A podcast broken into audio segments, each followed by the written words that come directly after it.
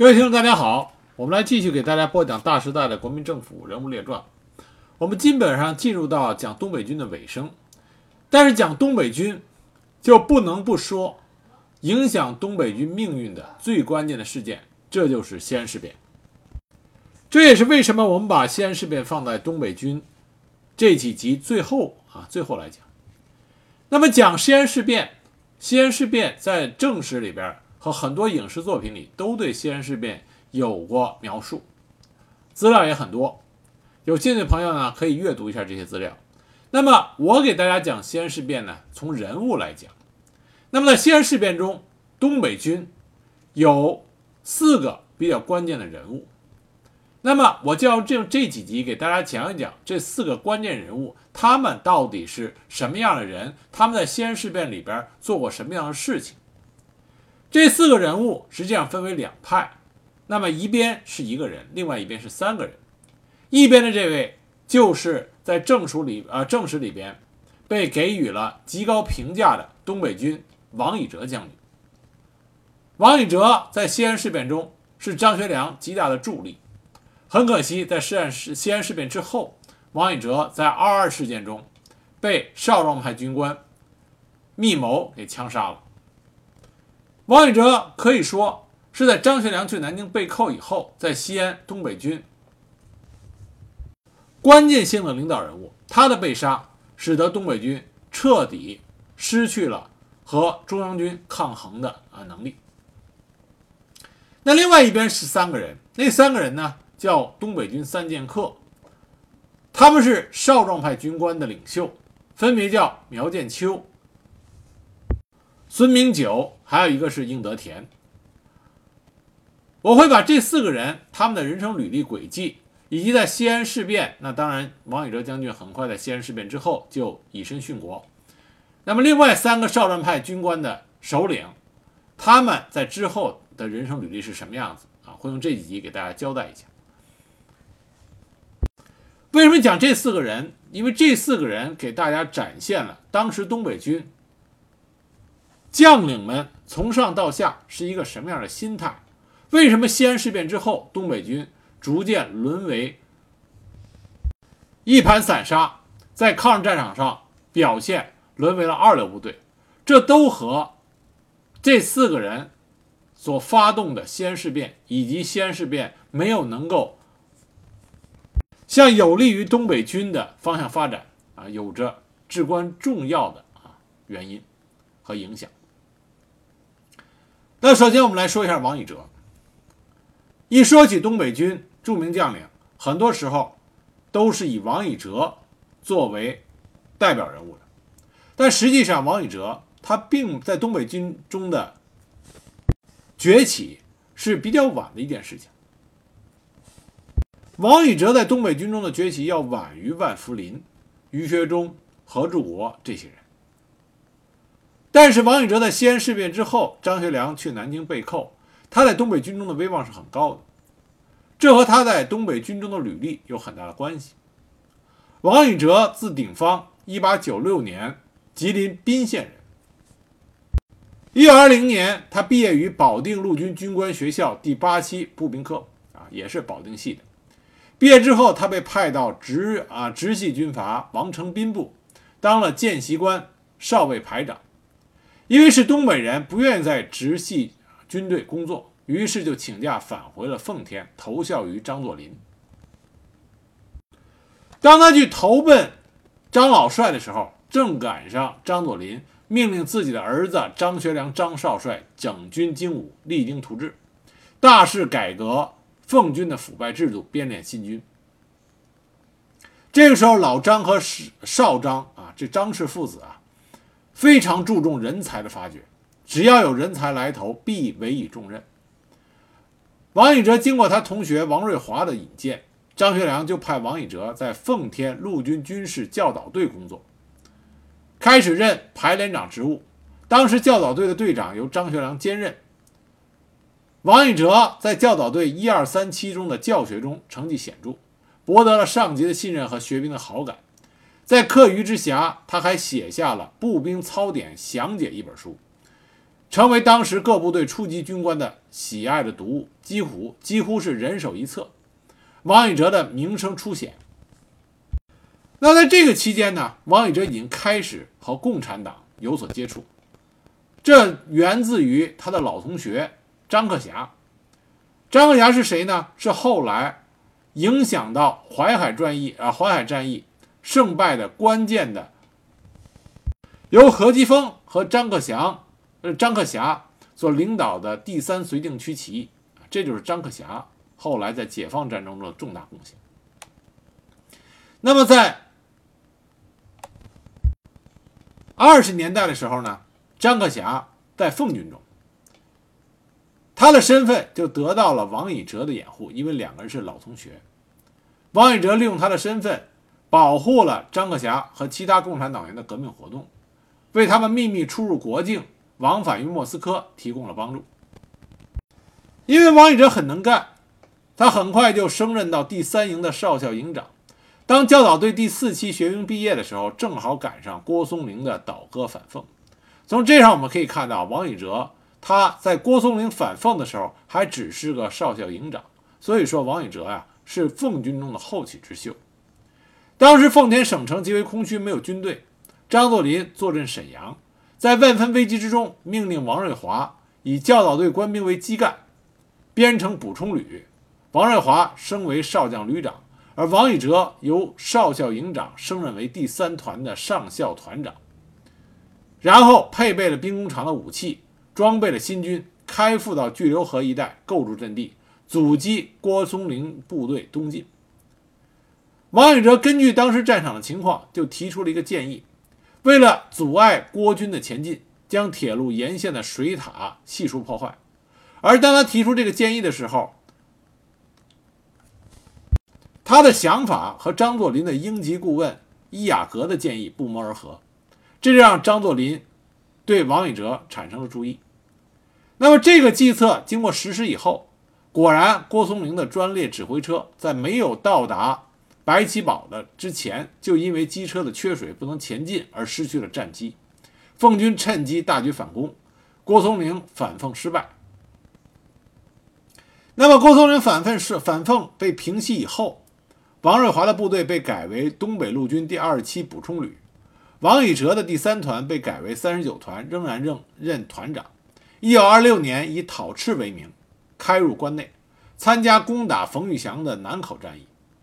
南口历来是兵家必争之地，易守难攻。冯玉祥的国民军据险顽抗，王以哲率领他的团担任攻打二道关的任务，因为指挥有方，士兵也英勇作战。终于摧毁了冯军的阵地，而扩大战果，取得最后的胜利。张学良对他极为赏识。王以哲练兵很有一手，因为王以哲他对步兵的呃对他手下士兵的要求极高，训练严严格，而且注重军容军纪。举一个例子，一九二八年，当时东北陆军第一旅第十七团移防。昌图县红顶山，由沈阳出发，徒步行军到驻防啊防地。王以哲为了考察该团官兵在行军途中是否有扰民的情形，命令旅部的上尉参谋带着两名士兵，身穿便衣，尾随队后，沿途查访了解军纪。哪怕士兵借群中的一针一线没还，或者说白吃了群众的一块咸菜、一口大酱的细微小事，都要查清，由群众出节画押，作为凭证。然后一一汇集进行处理，这种作风在东北军中是极为少见的。一九二六年九月，张学良在北京任第三方面军军团长的时候，黑龙江省骑兵师穆春部在张北县与冯玉祥作战的时候，军风气太坏，民愤极大，群众纷纷上告。张学良决定整顿该师，先行缴械，然后处理不法的军官。因为这个师多数都是由土匪招降的，一旦处理不当，恐生意外。因此，张学良亲赴张家口，在车站站台上召集该师连长以上的军官集合讲话，并且将师长穆春拘押于专车之上。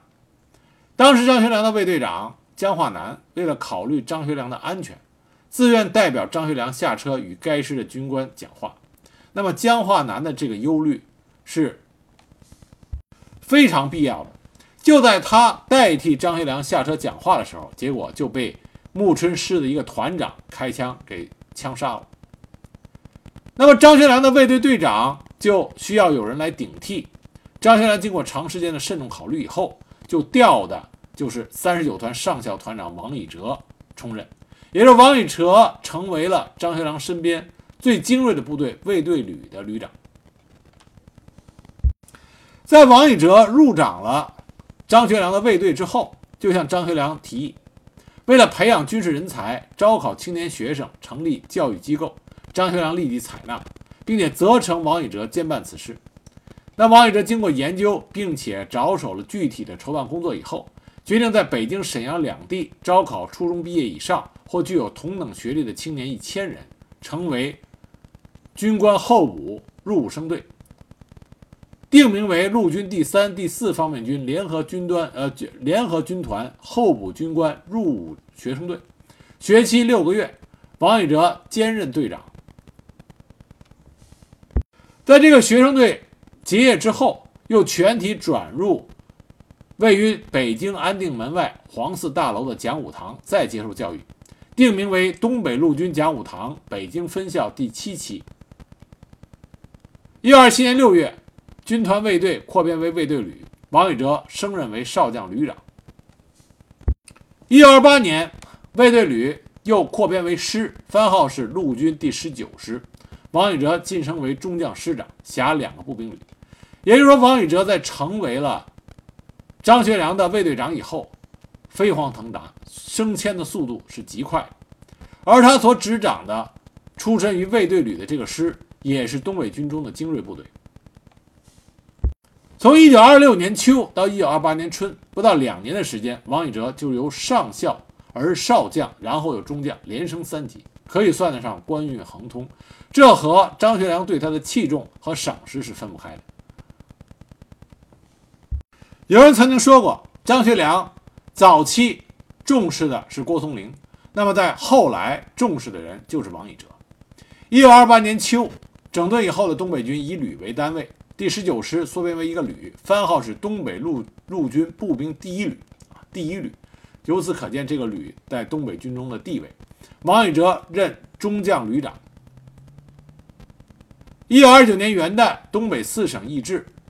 一律改悬青天白日满地红的国旗。那王以哲，王以哲就对他手下的这全旅官兵进行了讲话。从他的讲话内容就可以看出来，王以哲是一个国以国家为己任、非常正直的一个爱国军人。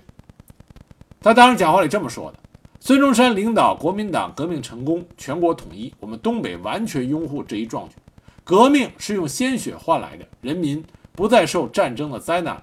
我们全旅官兵从今年起要加强训练，成为劲旅，保国家御外侮、雪耻辱，以及我们军人保国为民的天职。而这番讲话也被印发出来，下放到各连排，作为对士兵进行教育的讲话材料。王以哲对部队的训练，不仅仅是对士兵的训练很厉害。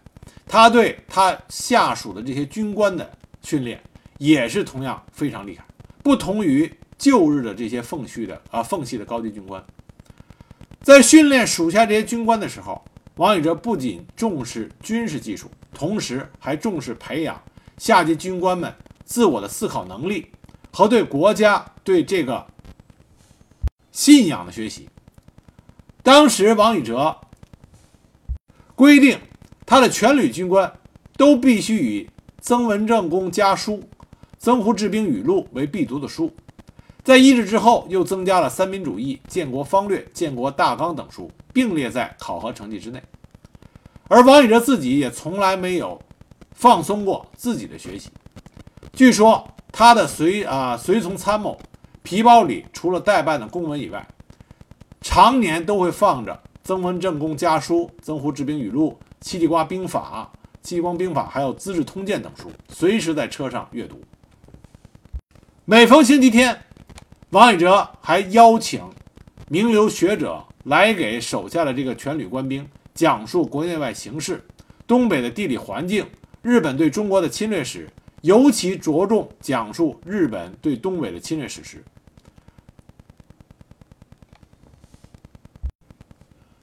而且他为了培养旅内军官的作战指挥能力，在旅啊他的旅内部还自行筹办了一个步兵研究官啊研究班。这个班的主持人是日本步兵学校毕业的杜长龄负责主持。这个杜长龄实际上是地下党员，后来他叛出奉军，王以哲还假装追击他，实际上是掩护杜长龄，最终逃离了危险的境地。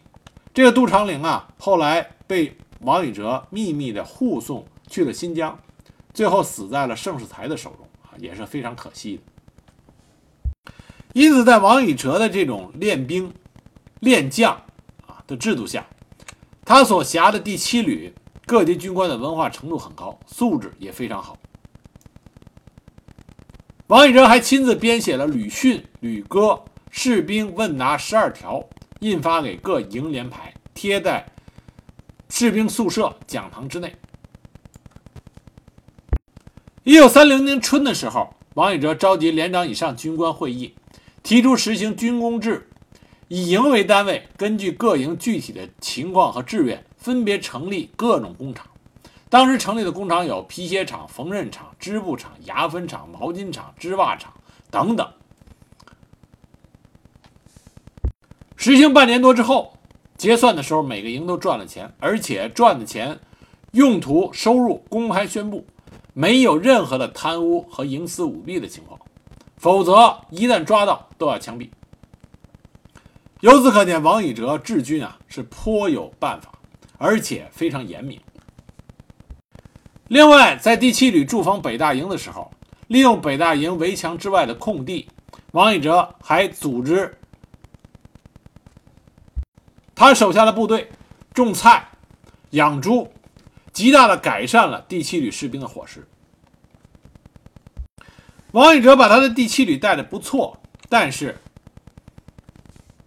他没有等到他能够拉着自己训练出的这股强兵，在战场上与日寇进行血战，他却等来了九一八的耻辱。九一八事变，在北大营。成为东北军耻辱的，恰恰就是王以哲的第七旅。王以哲有能力，会练兵，也勇于为国杀敌。可是他有一个缺点，就是对上级的命令，作为一个忠于领袖的军人，他对上级命令是不折不扣的执行。虽然他看到了日本人对沈阳蠢蠢欲动。但是，上级给的命令却是尽量的不要发生冲突。张学良给他的命令是不准抵抗。当九一八事变发生的时候，他和东北军的当时边防司令长官啊，司令长官公署参谋长荣臻取得联系。荣臻跟他说的是：“你要敢抵抗，就拿你的人头来见。”王宇哲的上司们进行了误判。认为日本人不会引发大规模的冲突，那么给王以哲下的命令就是要避免发生武装交火，使得局势恶化。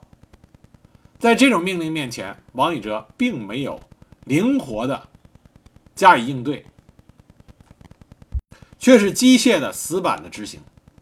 那么他带领着随从副官和几个卫士换成便衣。随同着老百姓混出了沈阳城，乘火车去了北平。他的部队也是退入了关内。那么，不抵抗、不开枪、不交火，把东三省拱手让给了日寇，这个骂名就扣到了王以哲和他的第七旅的头上。东北军全面撤入关内，进行了改编。王以哲任改编之后的六十七军军长，在一九三二年秋，他开到了古北口、密云县和怀柔县一带。在古北口，与日军发生了激烈的战斗。长城抗战以后，一九三四年，王以哲率领六十七军全部开到了湖北省的孝感、麻城地区，参与了对红军二十五军红二五军徐海东部的接触。在和徐海东部交火的过程中，他发现红军的士气很强啊，士气很高，战斗力很强，是一股非常令人敬畏的力量。一九三五年，王以哲率领六十七军又转调到陕北，进出在洛川和浮石地区，浮石就是延安。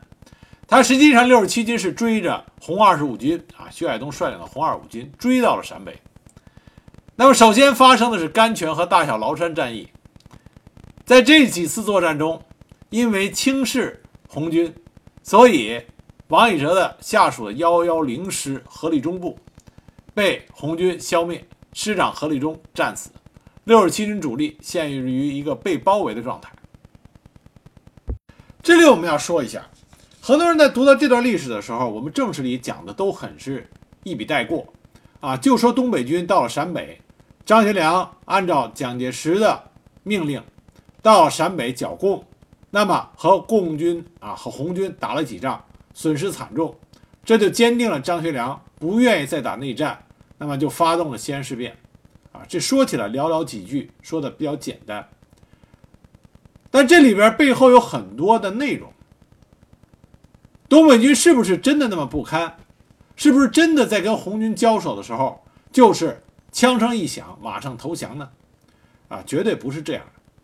如果东北军是这种情况，就不会发生了因为轻敌而被红军歼灭何立忠师长以下啊一千余人这种战啊这种惨败了。张学良之所以在王以哲的支持下走上和红军签订和平秘密的和平协议，拒绝继续打内战，要求一致抗日。这和王以哲他率率领的部队在陕北与红军多次作战，被红军屡次击败，而王以哲的部队却又是东北军中的精锐部队，这给王以哲和张学良以非常沉重的打击。既然打不赢，那么就不打了，不能把东北军的有生力量消耗在。和红军的这种对号上，而在这几次作战中，对王以哲还有张学良影响最大的就是榆林桥战役。为什么说榆林桥战役影响最大呢？因为榆林桥战役是发生在崂山战役之后，崂山战役可以用轻敌来找借口，那么榆林桥战役，王以哲手下最精锐的那个团啊，就是高福源任团长，那是。王以哲手下的主力，也是张学良制造的东北军的精锐，那么在榆林桥战役中被全歼，高福源团长以下多名军官被俘，这才是真正击垮了东北军信心的一仗。那么榆林桥战役，高福源他率领他的团是不是毫不抵抗呢？不是这样恰恰相反，高福源所率领这个团和红军是进行了。悍勇的搏杀，可惜技不如人。而这个技不如人，并不是指东北军在战术素质上的不行，而是在整个将领指挥上差了不少。高福源榆林桥之战，他的对手正是红军的大将徐海东。我们都知道，徐海东在建国以后给的是大将，那么因为他身体缘故。从抗日战争以后，徐海东基本上就没有在抗日战场和解放战场上啊立过赫赫战功。但这并不说明徐海东不能打仗，恰恰相反，徐海东在红军期间，尤其在陕北帮助红军在陕北落脚这一系列的作战上，徐海东显示出非常高超的啊指挥技巧。徐海东到达陕北以后。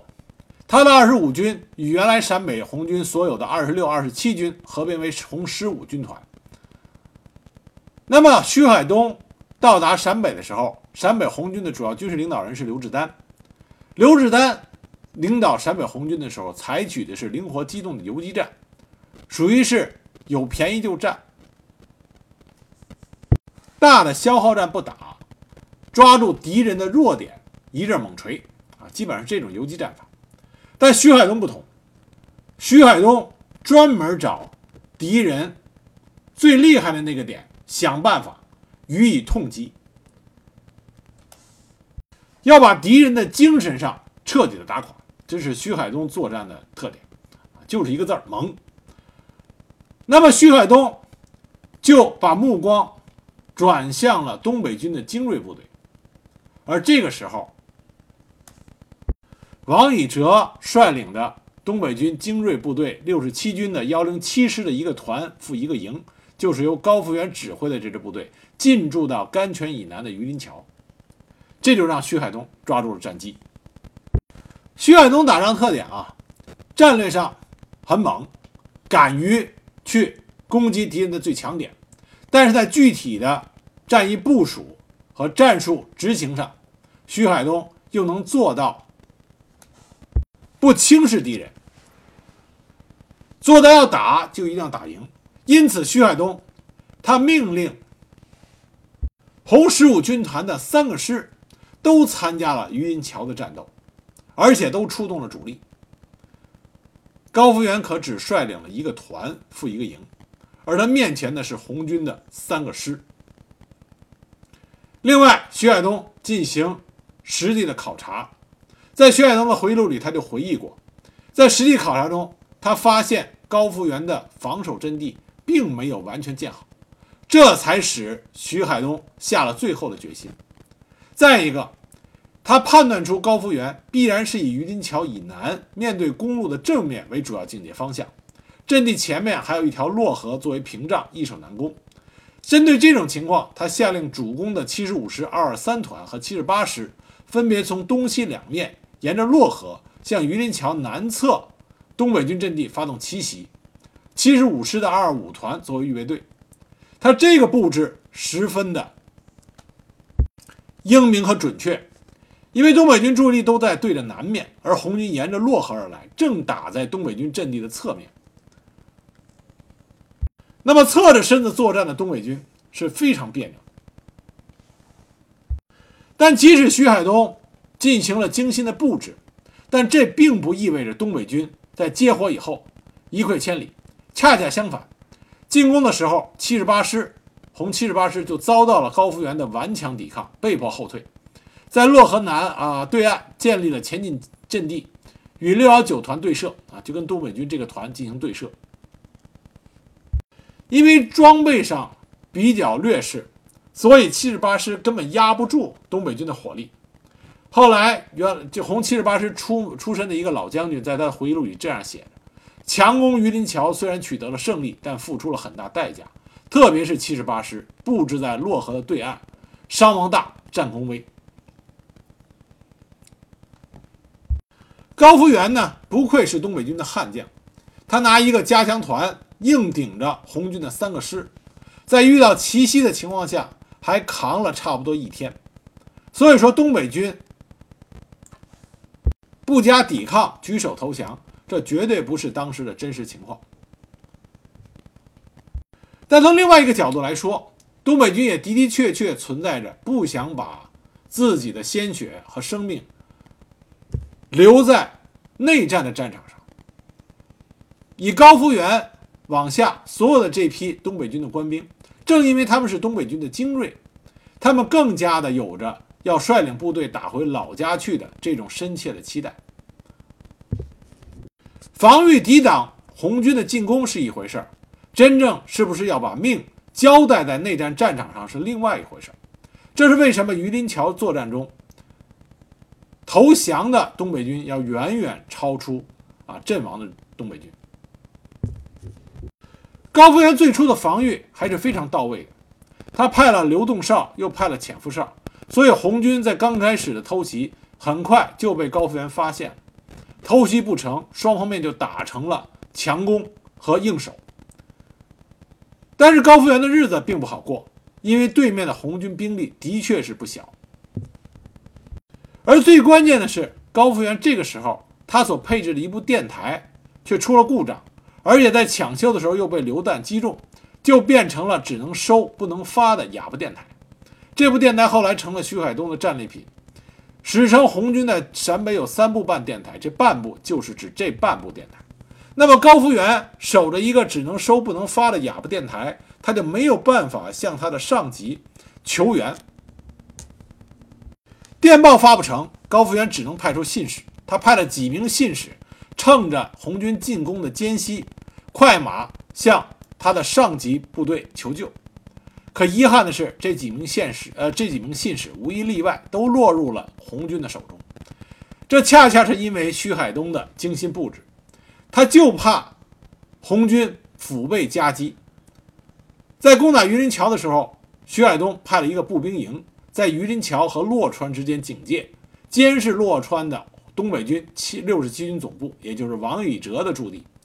同时派出军团所属的骑兵团在榆林桥。与路线游动，监视路线方面的敌军，而高福源的求救人员无一例外全部落入到徐海东的这个精心布置之中。因此，在高福源硬扛红军的猛烈进攻的这一天里边，他的上级无论是幺零七师的师长刘汉东，还是六十七军的军长王以哲，完全都不知情。那么，一个团顶两个师。高福源再猛，这也顶不住。两个红军师对高福源的进攻，使得高福源手里连预备队都没有了。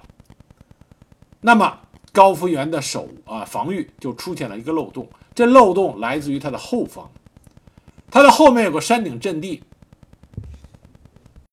因为兵力有限，他在那个山顶只派了守山，派了兵力是一个排。但是这段山势比较险要，高福源想着守军的那个排利用山势应该能守住，如果不是当地的土匪，应该没有人能抄自己的后路。而且高福源对红军的了解，红军不会那么轻易的和土匪合作。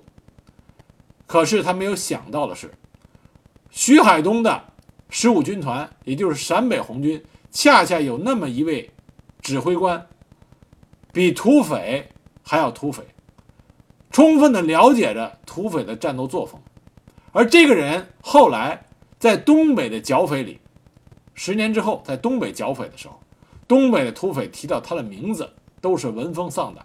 这个人就是开国少将、解放军装甲兵副司令贺继年。徐海东当时给贺继年的任务就是从榆林桥后面探出一条路来，在正面打响进攻以后。从后面给高福源致命的一击。郭继呃贺继年执行这样的任务，恰恰是最合适的人选。他果然在当地百姓的指点下，找出了一条偷袭的羊肠小道来。贺继年找到这个小道是关键，但另外一个关键点就是高福源，他认为后山上的防御因为地势。那么他的排一旦发现红军的进攻，一定可以能守住。能守住的话，他的炮兵就可以帮助守军对进攻的红军施以比较大的杀伤。高福元想得很好，而且高福元认为红军应该不知道他在后山上只放了一个排。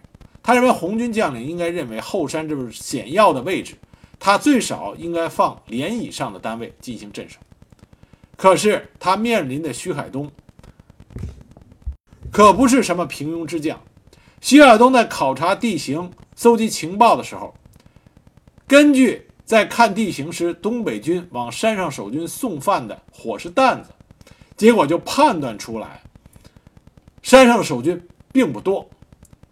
这才是徐海东真正肯让贺晋年率领红军部队轻取后山的重要原因。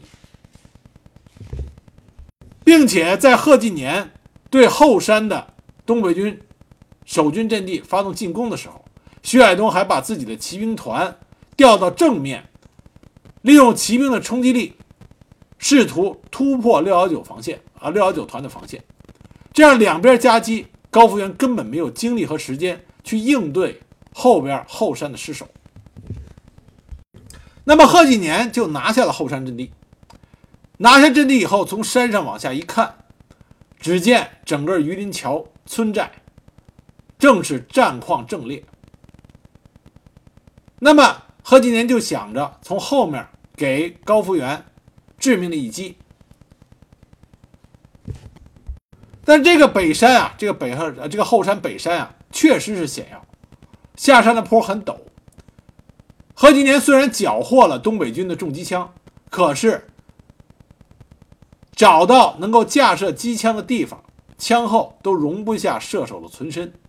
贺继年也是一个胆子很大的人，他命令警卫员抓住他的两条腿，把他整个人头上啊头下脚上挂在山坡上。这样才能操纵机枪。